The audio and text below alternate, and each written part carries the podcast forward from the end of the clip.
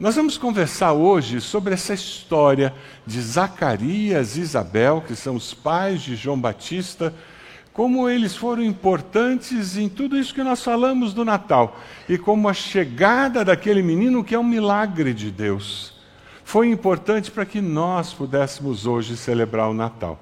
Eu vou pedir para você conectar o seu celular agora no QR Code. Coloca aí, por favor, Rodrigo. Você tem o esboço da mensagem nesse QR Code. Aponte seu celular, baixe o esboço da mensagem, para que você possa acompanhar, ou escreva acompanhando usando o papel que tem aí na cadeira mesmo. E do outro lado você tem o QR Code do boletim. Todas as nossas portas têm esse QR Code do boletim, para que você possa acessar e você possa ler nós temos mensagens que foram escritas com muito carinho, que estão ali naquele boletim para abençoar a sua vida e abençoar a sua família. Esse boletim é algo que você pode repartir, pode compartilhar com amigos e dessa forma impactar a vida dessas pessoas, particularmente nesse tempo de Natal, com a mensagem do Natal verdadeiro. Você pode abrir sua Bíblia lá em Lucas, capítulo 1. Mateus, Marcos, Lucas. Lucas é o é o terceiro evangelho, no capítulo 1. Se conecte aí no seu celular para você poder ver isso. O é o relato do que aconteceu com Zacarias quando ele estava no templo servindo ao Senhor, porque ele servia no templo, e um anjo aparece a ele. Sim, assim como apareceu no nascimento de Jesus, aqui aparece um anjo antes de Isabel ficar grávida e anuncia um milagre que ia acontecer. Lucas 1, a partir do versículo 5, a palavra diz: No tempo de Herodes, rei da Judéia, havia um sacerdote chamado Zacarias que pertencia ao grupo sacerdotal de Abias, e Isabel, sua mulher, também era descendente de Arão. O versículo 6, sublinhe esse versículo na sua Bíblia ou destaque no celular. Gente, eu queria que alguém dissesse isso de mim. Você consegue imaginar alguém falando de você, falando da sua esposa e dizendo: olha, ambos eram justos aos olhos de Deus, obedecendo de modo irrepreensível a todos os mandamentos e preceitos do Senhor. Você já imaginou isso? Alguém falar isso de você? Não ia ser bom? Você consegue imaginar um vizinho falando isso de você? Um colega de trabalho falando isso de você? Um parente chegar no Natal e dizer: Olha, tenho visto a vida irrepreensível que você e sua esposa vivem, que você e seu marido vivem, é algo impressionante. Você vai impactar a sua família. Se você consegue compartilhar a sua fé de uma forma simples, simplesmente vivendo essa fé, e dando, explicando a razão da esperança que há no seu coração. É interessante que o texto continua e faz uma afirmação muito importante. Eles não tinham filhos, porque Isabel era estéril, e ambos eram de idade avançada. Isabel deve ter ouvido de tudo. Sabe como é que, que adianta? Ele está sempre no templo lá e você não tem filho aqui. Vocês devem ter um pecado escondido. Já viu gente que fala isso? quando alguém descobre que está com câncer, quando descobre que, tá, que perdeu o emprego, deve ter alguma coisa. E tem pessoas que têm mania de fazer isso, mas naqueles dias, particularmente, existia um entendimento muito forte de que quem não tinha filho estava sendo amaldiçoado por Deus. Mas, independente disso, tanto Isabel quanto Zacarias escolheram permanecer firmes fiéis ao Senhor. Aleluia! Independente de não terem filhos, de terem essa vergonha, de pessoas olharem para eles e dizer: tem alguma coisa errada com Zacarias. Serve tanto lá no templo e a mulher não tem filhos. É interessante que o texto continua. E um dia, quando Zacarias está fazendo o que ele fazia, qual é o seu trabalho profissional? Então, você estaria fazendo o que você faz na segunda, na terça, na quarta. Ah, você está em casa, você é dona de casa, você está preparando o almoço. E aparece um anjo. É o que o texto fala. Ele estava servindo e de repente aparece um anjo. Se você olha ali o texto, ele continua falando lá que ele vai ter uma surpresa incrível. O anjo disse, versículo 13: Não tenha medo, porque ele se assustou. Você ia se assustar? se um anjo aparecesse na cozinha da sua casa? Se um anjo aparecesse na me, na, do lado da sua mesa lá no escritório, ele encostou na janela, olhou para você e disse: Bem, eu tenho uma coisa para contar para você. Você consegue imaginar isso? E foi o que aconteceu com Zacarias. E o anjo diz para ele de uma forma muito clara: Não tenha medo, sua oração foi ouvida. Isabel, sua mulher, lhe dará um filho, e você lhe dará o nome de João. Quantos aqui já fizeram oração a Deus pedindo alguma coisa? Levanta a mão aí. Sua oração foi ouvida. Deus sempre ouve nossas orações e sempre responde. Quem sabe quais são as três respostas que Deus dá? Sim, não, espere. Ele sempre responde. Zacarias e Isabel eles tinham a impressão que a resposta de Deus era o quê? Não, não vai ter filho. Eles pediram muito, você pode imaginar. Eu já convivi com casais que não podiam ter filhos. E oravam, e pediam, jejuavam, fizeram inseminação artificial e não tiveram filhos. Mas sabe, eles foram surpreendidos porque a resposta de Deus, que parecia um não, na realidade era o quê? Espere. É isso que hoje está dizendo. Vocês acham que é não, mas a resposta é espere. Deus respondeu a sua, a sua oração. Versículo 14: Ele será motivo de prazer e de alegria para você, e muitos se alegrarão por causa do nascimento dele. E daí ele continua explicando que aquele menino tinha uma missão muito clara. Zacarias era parecido comigo e com você. Legal, anjo. Mas tem umas impossibilidades biológicas, anatômicas, cronológicas. Eu e minha esposa somos velhos demais para isso. Quem lembrou de um outro casal que, que teve essa experiência? Abraão e Sara, 99 anos. Seja sincero, nem você acreditava que Abraão podia ter filho. Não é verdade? A gente não tem a idade de Zacarias Isabel só sabe que eles eram idosos. E quando hoje falei, disse: ah, Mas senhor, como é que vai ser essa história? Eu já tenho idade, minha esposa é idosa. Versículo 19. Olha a palavra do anjo. O anjo respondeu: Sou Gabriel, o que está sempre na presença de Deus. Fui enviado para lhe transmitir essas. Essas o quê? Já ouviu boas novas em algum outro lugar? quando os anjos anunciam para os pastores que Jesus nasceu. É muito interessante. Veja o versículo 20. O que, aconteceu com Zacarias? Agora fica, você ficará mudo, não poderá falar até o dia em que isso acontecer, porque não acreditou em minhas palavras que se cumprirão no tempo oportuno. E aí o versículo 57 anuncia que chegou a hora. Ao se completar o tempo de Isabel dar à luz, ela teve o quê? Um filho. Sabe como é que era na Palestina? As pessoas sabiam que iniciou o trabalho de parto. Começa aquele movimento. Os vizinhos ficavam ao redor da casa com instrumentos musicais. Porque na hora que a criança nascesse, eles poderiam celebrar se fosse um homem.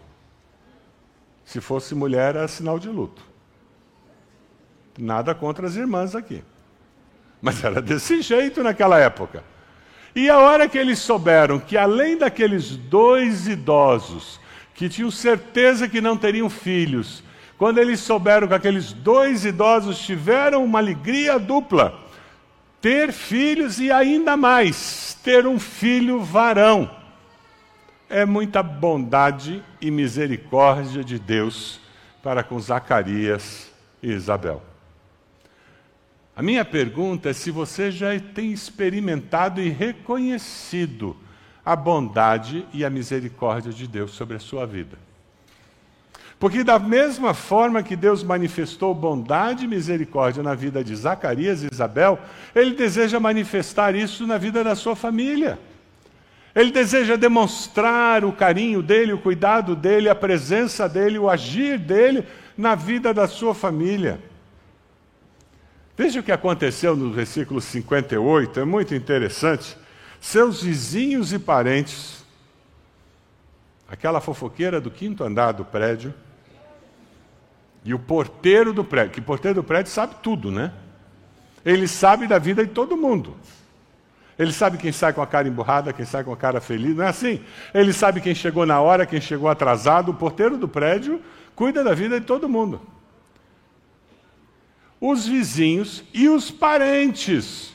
Sim, porque Zacarias botou no WhatsApp da família lá: nasceu, é menino. Os parentes ouviram falar da grande misericórdia que o Senhor lhe havia demonstrado e fizeram o quê? Eles fizeram o quê? Se alegraram com eles. Eles festejaram aqueles vizinhos e aqueles parentes estavam sendo impactados por um mover sobrenatural de Deus na vida de Zacarias e Isabel. Surpreendidos. Sabe qual é o desejo de Deus para você? Que os seus vizinhos e parentes fiquem surpreendidos, ouvindo das evidências do poder de Deus agindo na vida da sua família, na sua vida ouvindo como você lida com frustrações, com fracassos, com derrotas, como é que você lida com vitória, com sucesso, com promoção. Ah, como que essas pessoas estão sendo impactadas pelo seu jeito de ser, fazer e viver a vida. Tempo de Natal é um tempo para nós renovarmos nosso compromisso com o Senhor e dizer: Senhor, o desejo maior do meu coração é impactar a vida daqueles que estão ao meu redor, daqueles que conhecem ao Senhor e daqueles que não conhecem. É por isso que todo ano a gente arruma alguma coisa para você colocar dentro do presente que você vai dar, para você entregar para os seus vizinhos, parentes. Não é verdade? Todo ano a gente tem alguma coisa aqui na igreja. Sabe por quê? Porque nós acreditamos que mais do que em qualquer outra época do ano, pessoas estão mais abertas. Lembra do frisson da época do Natal que eu falei? As pessoas estão mais abertas para ouvir aquela verdade do Evangelho que nós pregamos o ano todo. Nós precisamos encontrar maneiras de impactar a vida dessas pessoas com o amor de Deus, com o plano de Deus para elas, com a bondade e a misericórdia de Deus. Esses dois senhores idosos não cantavam no coro da terceira idade, infelizmente, Amós, eles não vinham aqui, mas eles faziam parte dessa geração. E eles tiveram um filho, varão, e não era qualquer criança. O anjo deixou claro que aquela criança tinha um propósito maior na sociedade, no plano, no projeto de Deus. Veja o que, que acontece ali no versículo 59.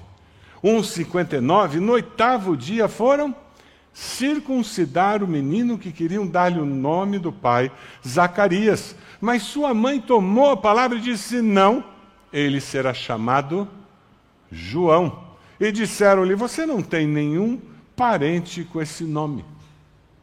Algo que nos impacta quando a gente lê a história de João Batista é que desde pequeno ele aprende com os pais a amar, temer a Deus e seguir os mandamentos.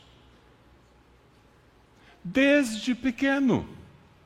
É por isso que nós apresentamos bebês em nossa igreja, nós temos um ministério infantil, é por isso que a gente trabalha com as gerações. Nós queremos ser parceiros dos pais que têm essa bênção, esse privilégio, essa responsabilidade de, desde pequeno, ensinar o bom caminho para os seus filhos, crendo que Deus vai agir na vida deles e delas porque eles aprenderam as verdades eternas do Senhor. Amém?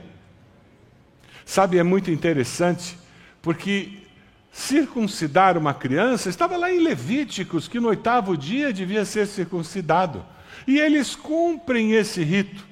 E na hora que chega lá, eles vão definir o nome. Aquela pessoa que estava com a criança no colo olha para Isabel, olha para Zacarias e diz: É, o nome vai ser Zacarias, né? Como ela sabia que ele não estava falando, ela toma a iniciativa e diz: Não, o nome é João. Você percebe o temor a Deus que existia no coração dela? Ela podia ter se omitido, ficado calada na dela, não vou arrumar encrenca com a autoridade religiosa, meu marido não pode falar nada, não pode se defender. Aí depois a gente em casa chama ele de João. Já viu isso acontecer numa família? Mas não, ela diz: Não, esse milagre que eu recebi tem um anjo, tem uma mensagem do Senhor e o nome é João. Zacarias estava calado. Você consegue imaginar? Imaginar você. Lembra quando você soube que sua esposa estava grávida? A primeira vez? Ficou mudo. Vão para a maternidade, você mudo ainda. Nasce a criança, você não pode nem comentar, nem conversar, porque você está mudo. Você não pode festejar os vizinhos fazendo festa e você está mudo. Você percebe o impacto que o nascimento dessa criança teve na vizinhança? Porque eles sabiam do milagre, eles viram a barriga crescendo, que era o milagre, viram a criança nascer, e aquele pai estava com uma marca, uma consequência da incredulidade dele. Quando eu leio textos como esse, eu acho fascinante, porque Deus não nos livra das consequências dos nossos pecados. Pelo contrário, Ele caminha conosco, Ele nos ajuda enquanto vivemos as consequências das decisões erradas que nós tomamos ao longo da vida. Cheio de bondade e de misericórdia, Deus faz isso. Não estudou o que, que vai acontecer com seu filho que não estudou? Recuperação de todas as matérias. E se não estudar na recuperação, o que, que vai acontecer?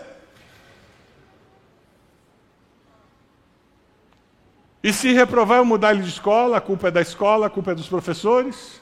Se eu faço isso, eu passo uma mensagem equivocada para os meus filhos. Não existem consequências na vida. E talvez a grande virada no estudo para o seu filho, para a sua filha, seja reprovar de ano e estar numa outra turma. E ter que lidar com isso. E ao longo desse processo você apoia, você ajuda. Gastou, está endividado, consumiu a mesada numa semana, e aí? Vai passar três semanas sem lanche na escola, sem cinema. Você faz isso em casa? Se nós não ensinamos aos nossos filhos em casa que na vida existem causas e consequências e nós temos que pagar o preço das más decisões e curtir os benefícios das boas decisões, eles vão chegar na vida adulta achando o quê? Que a culpa é dos outros. Porque eles nunca assumiram suas vidas. Nós estamos vivendo um momento muito difícil na nossa sociedade de filhos com pais superprotetores. E quando o filho diz, ai, está chato, eu não tenho o que fazer. Alguém aqui já teve momentos em que não tinha o que fazer quando era criança? E por que, que nossos filhos não podem ter? E vai ao, ao restaurante, é ele que escolhe a comida e ele não come a comida. E se o restaurante não tem parquinho, eu não vou no restaurante. Não tenho nada contra ter parquinho no restaurante, é muito conveniente.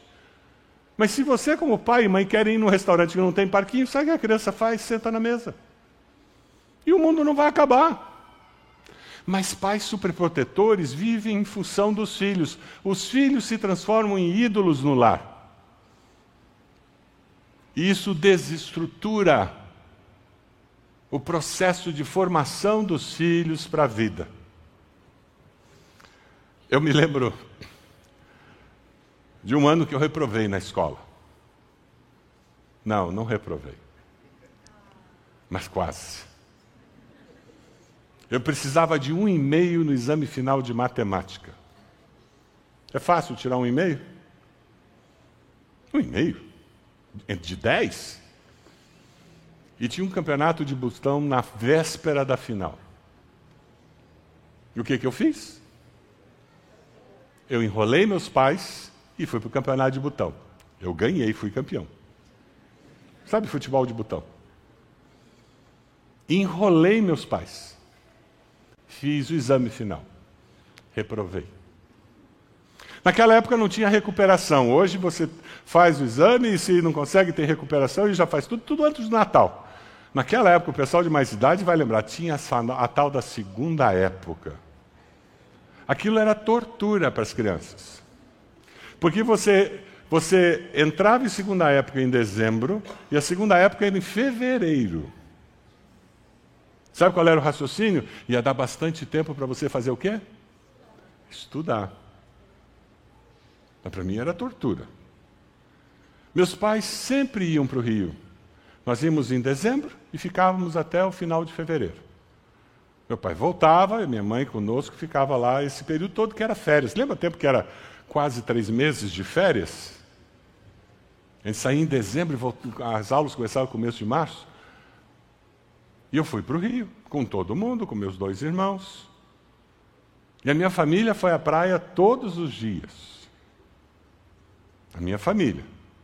Eu fui ao professor particular todos os dias. E era assim, a minha mãe acertou o horário com ele, o horário que eles saíam para a praia, eu estava saindo junto. Com Ari Quintela, lembra do Ari Quintela? Odiava aquele livro. Ari Quintela na mão, ia para a aula particular de matemática. Eu sabia que eles estavam na praia. E eu estava tendo aula com o professor, depois eu vinha para casa, e quando minha mãe voltava da praia, ela ia checar se eu tinha feito a lição as férias todas. Eu sofri a consequência da minha decisão.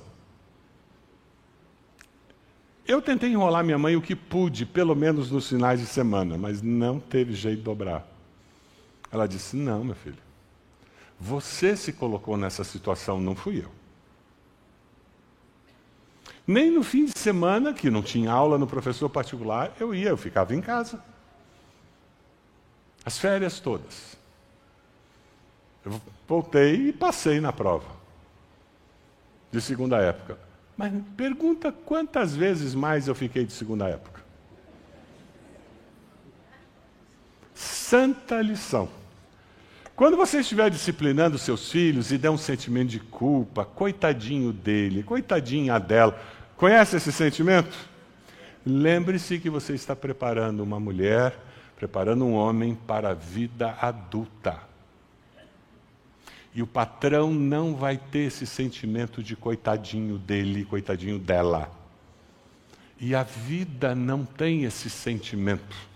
Nós preparamos nossos filhos para que eles vivam de forma responsável a vida adulta. E quando nós temos valores cristãos, então, isso fica mais forte dentro de nós. Quando nós entendemos que existem consequências para os nossos pecados fica mais fácil nós nos arrependermos e aceitarmos Jesus como Salvador. Mas o importante nesse processo é que nossos filhos sejam disciplinados com graça, bondade e misericórdia, como Deus faz conosco.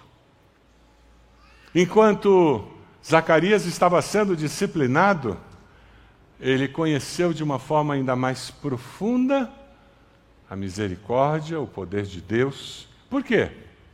Porque esse poder de Deus fez com que o impossível acontecesse dele ter um filho. E ele teve um filho varão. Veja lá em Lucas 1, 62, 63. Eles fizeram sinais ao pai do menino para saber como queria que a criança se chamasse. Ele pediu uma taubinha e, para admiração de todos, escreveu o nome é. O nome é o quê? João. Está claro, é simples. Um psicanalista belga, ele faz uma afirmação muito interessante quando ele diz que a família deve capacitar os filhos para suportar o sofrimento inerente à condição humana. Quando enfrentamos a adversidade, só existem duas opções: amargar ou melhorar. Quando Zacarias escreve na tábua que o nome é João, ele está fazendo o quê? Obedecendo ao anjo. O texto bíblico diz que ele começa a falar. Imediatamente sua boca se abriu, sua língua se soltou e ele começou a falar, louvando a Deus. Valeu a pena recuperar a voz. Se você for olhar ali nos textos de 67 em diante, você encontra um cântico de Zacarias louvando a Deus, exaltando o nome de Deus. Quando os vizinhos que viram durante nove meses Zacarias mudo, Oito dias após o nascimento da criança, ele muda. E de repente ele recupera a voz e ele começa a louvar a Deus. Veja o que, que o versículo 65 diz: Todos os vizinhos ficaram cheios de temor, e por toda a região montanhosa da Judéia se falava sobre essas coisas. Todos os vizinhos ficaram cheios de temor e todos comentavam isso. Se você esquecer tudo o que eu falei hoje, lembre-se de uma coisa: o desejo que Deus tem é que vizinhos e parentes, nesse Natal, sejam impactados pelo mover sobrenatural da bondade, da misericórdia de Deus e do poder de Deus na sua vida eles digam, é impressionante como eles buscam uma vida de temor a Deus, de obediência a Deus. É impressionante o que Deus tem feito na vida dele, dela, dessa família. É esse o desejo que Deus tem. E para alguns de vocês, talvez o grande milagre, o grande impacto, será conseguir reunir todo mundo e dizer, vamos dizer pelo menos o Pai Nosso. Naquela família que ninguém quer saber de Deus, ninguém está interessado em Deus e que nunca se fez nada com uma conotação espiritual.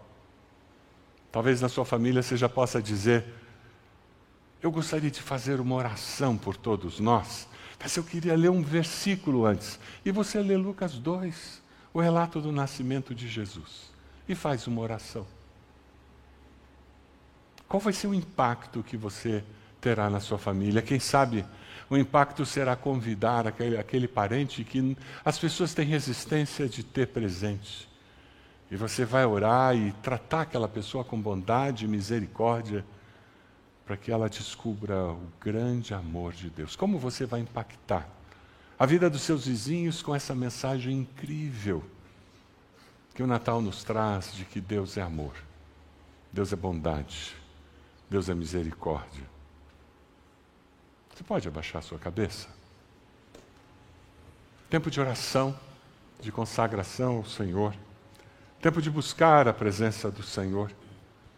Eu queria desafiar você a dizer: Eu quero, eu quero impactar a vida daquelas pessoas que estão perto de mim. Deus, eu quero ter palavras de esperança, palavras de bênção. Eu vou mandar uma mensagem, eu vou mandar um cartão, eu vou entregar um presente, eu vou fazer alguma coisinha em casa e levar, mas eu quero impactar a vida dessa pessoa com o teu grande amor. Qual a decisão que o Espírito Santo de Deus está direcionando você a tomar? Quem sabe você nunca aceitou Jesus como Senhor e Salvador, veio talvez para ver o batismo de alguém, primeira vez talvez aqui na nossa igreja, com muita alegria nós dizemos: olha, existe um caminho para nós termos uma relação com Deus que dura por toda a eternidade e que faz com que a nossa vida seja impactada pelo poder de Deus. A Bíblia diz: se nós confessarmos os nossos pecados, Ele é fiel e justo para nos perdoar. Confesse seus pecados ao Senhor, reconheça que Jesus veio, viveu, morreu e ressuscitou para que todo aquele que nele crê tenha vida e vida eterna. Diga, Senhor meu Deus, eu entrego minha vida ao Senhor. Eu confesso Jesus como meu Senhor e Salvador. Você está tomando essa decisão? Levante sua mão dizendo, pastor, eu fiz essa oração. Eu entrego a minha vida a Jesus. Eu quero. Eu quero experimentar a bondade. Graças a Deus lá no fundo. Pode abaixar. Mais alguém? Levante sua mão. Onde você está dizendo, pastor, eu fiz essa decisão. Eu quero, eu quero Jesus comigo. Eu quero viver uma nova vida cheia de esperança. Eu quero ser bênção na vida das pessoas ao meu redor. Mais alguém? Aqui, muito obrigado. Pode abaixar, Deus abençoe. Mais alguém? Levante sua mão bem alto, onde você está. Tempo especial de, de confissão, tempo de entrega. Graças a Deus, pode abaixar. Graças a Deus. Mais alguém? Levante sua mão bem alto. Vamos todos nos colocar de pé. Eu queria convidar a você que levantou sua mão. Você pode fazer uma gentileza? Sair do seu lugar, vir até aqui. Nós gostaríamos de conversar, orar por você. Gostaríamos de entregar um Novo Testamento para você. Você pode fazer isso, sair de onde você está e chegar aqui e nós vamos orar com você, abençoar a sua vida. Enquanto isso, nós vamos cantar, cantar ao Senhor, adorar ao Senhor e dizer: Deus, nós queremos viver com essa segurança de que o Senhor está conosco, que o Senhor é por nós. Vamos cantar. Enquanto nós cantamos, saia do seu lugar, chegue aqui. Deus abençoe. Isso mesmo, Deus abençoe. Graças a Deus, Deus abençoe. Isso, vamos lá, vamos cantar.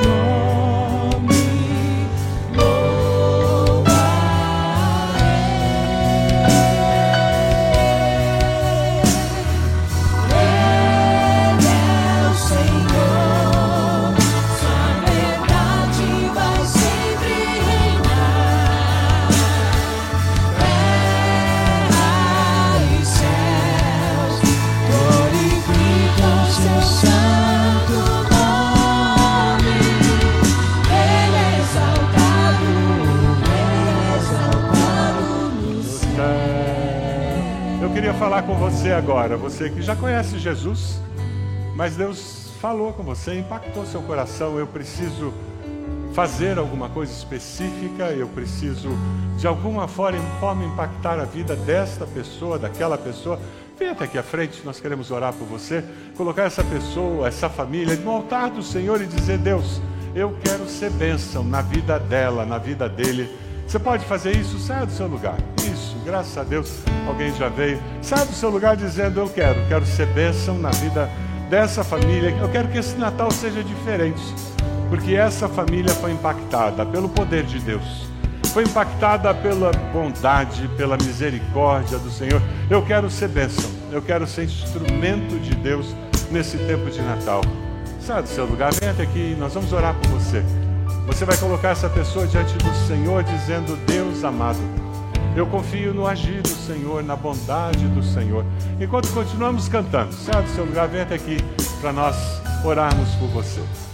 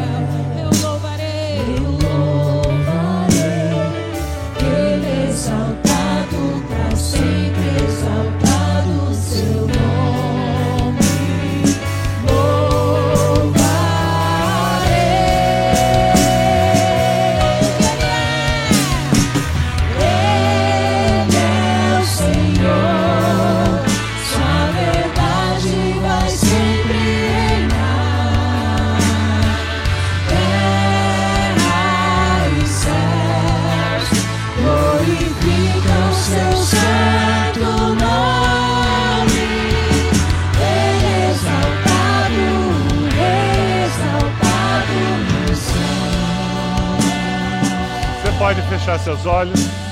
Pode fechar seus olhos. Nós vamos orar. Deus amado, nós te agradecemos porque a história de Zacarias e Isabel é uma história tão rica, uma história que mostra o impacto do agir do Senhor na vida deles e como essa história deles com o Senhor impactou a vizinhança, os amigos, impactou as pessoas que souberam de tudo isso. Deus, nós queremos que a história da nossa vida com o Senhor tenha o mesmo tipo de repercussão. Que milagres que acontecem conosco, manifestações da tua bondade, da tua misericórdia, possam tocar a vida das pessoas que nos conhecem, com quem convivemos, de tal forma que eles sejam impactados e que cresça o temor ao Senhor e eles descubram que o Senhor é amor, manifestado em Cristo Jesus. A Deus abençoa aqueles que decidiram seguir a Jesus.